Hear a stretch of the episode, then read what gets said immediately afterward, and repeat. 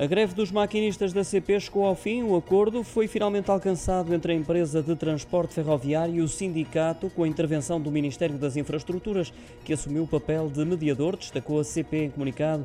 O braço de ferro foi se arrastando durante todo o mês de abril, que ficou marcado por inúmeras supressões de comboios devido à greve.